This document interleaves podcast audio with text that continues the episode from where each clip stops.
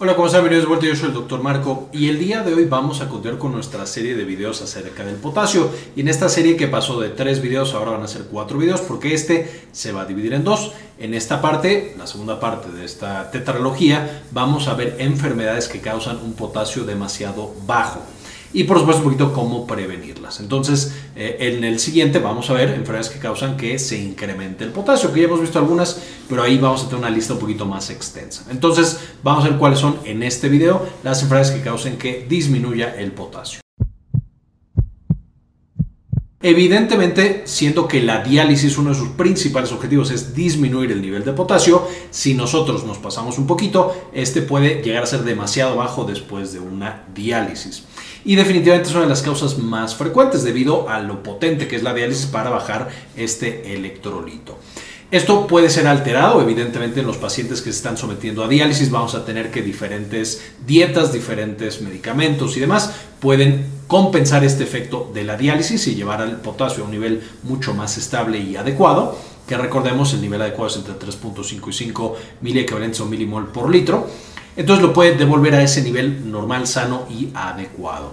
También se pueden cambiar algunos parámetros de la diálisis para que jale menos potasio o, si fuera necesario, por supuesto, también que jale más potasio eh, y de nuevo que lleguemos a ese punto específico en el cual el paciente está sano y está eh, en niveles buenos de potasio. El segundo mecanismo que el cuerpo naturalmente pierde potasio es por supuesto a través de las evacuaciones y del sistema gastrointestinal. Entonces cuando tenemos una hiperdinamia, digamos está trabajando demasiado este sistema de eliminación, vamos a tener también una pérdida importante de potasio. Y aquí tenemos entre los frecuentes el uso de laxantes, demasiados laxantes nos pueden llevar a perder potasio, diarrea por supuesto crónica también nos puede llevar a una pérdida importante de potasio y esto puede ser desde una patología, el VIH puede llegar a causar eh, diarrea crónica, hasta medicamentos, la metformina puede llegar a causar diarrea crónica, entre algunas otras cosas.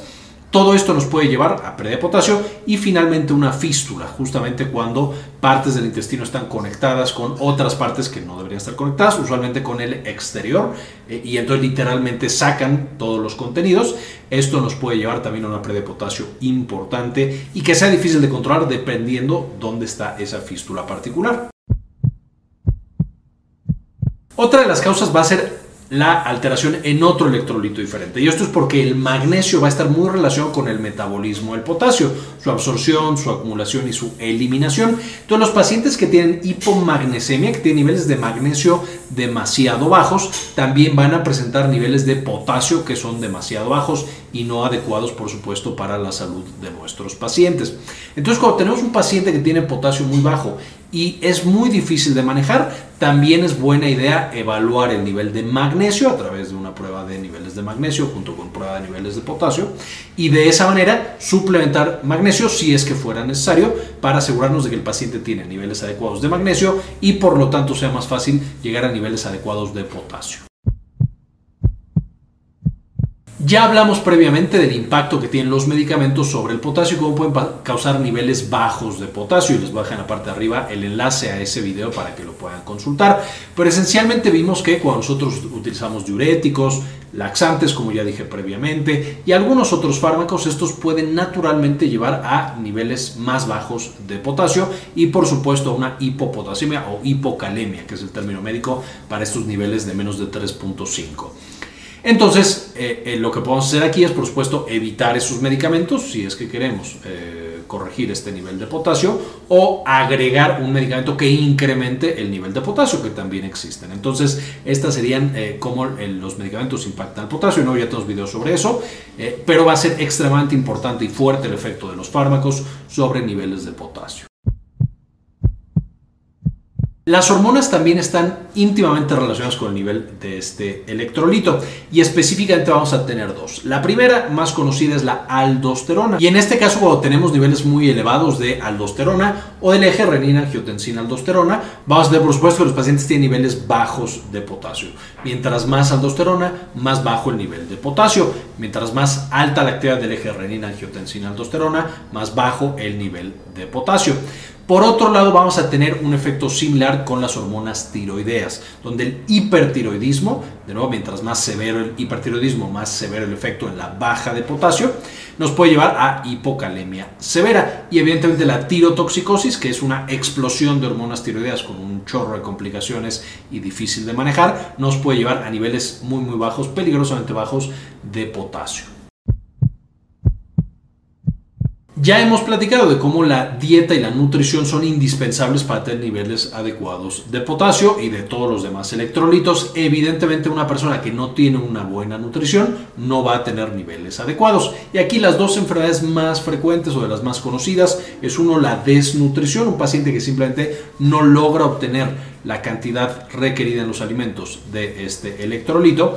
O número dos, un paciente que no está comiendo de manera adecuada, por ejemplo, un paciente con anorexia, un paciente con caquexia, que son estos pacientes, por ejemplo, con cáncer, que ya están muy consumidos y no les da hambre para nada, un adulto mayor que ya tampoco tiene apetito en lo absoluto. Todos estos son pacientes que van a tener un riesgo alto de que les falten una gran cantidad de electrolitos y por supuesto el potasio está ahí incluido.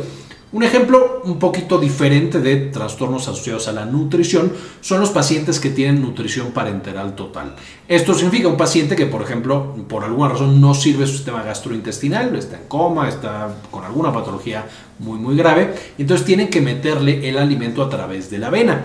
Ese alimento a través de la vena se tiene que preparar, se tiene que preparar de una manera muy específica para cumplir con todos los requerimientos, pero esos pacientes tienen un riesgo alto de que algo no esté bien calculado y entonces no se le dé la nutrición particular que necesita. O número dos, el potasio que ponemos a través de la vena no se distribuye y no funciona exactamente igual al que está en el intestino, que podemos absorber un poquito más un poquito menos dependiendo de las necesidades del individuo. Y de nuevo que esto nos lleve a que no estemos en el nivel adecuado que requeriría ese paciente. Y estas son seis de las principales causas de deficiencias de potasio, nuevo hipocalemia o hipopotasemia, que es el término médico. Estas no son todas las causas, en la descripción del video justamente les estoy dejando un artículo para que puedan revisar algunas causas extra, un poquito menos frecuentes, un poquito más raras, pero que también pueden ser bastante importantes, entonces con eso van a poder estudiar mucho más acerca del tema. Y este video justamente es patrocinado por nosotros mismos, por los cursos que damos en este canal y tenemos en la actualidad dos cursos disponibles, uno está on es decir, cualquiera puede verlo en el momento que quiera, ese es el de manejo actual de antidepresivos que dimos eh, hace un mes más o menos,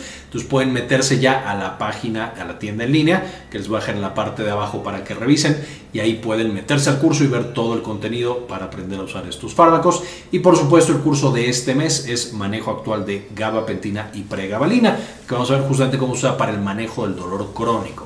Entonces, bueno, espero que se puedan eh, inscribir a alguno de estos cursos que tenemos. Eh, con esto ahora sí vamos a terminar. Finalmente quiero agradecer a algunos de los miembros que deciden donar al canal, que aparte de mencionarlos al final de todos los videos, pues tienen justo descuento en este tipo de cursos que estamos dando y los pueden adquirir eh, mucho más económicos.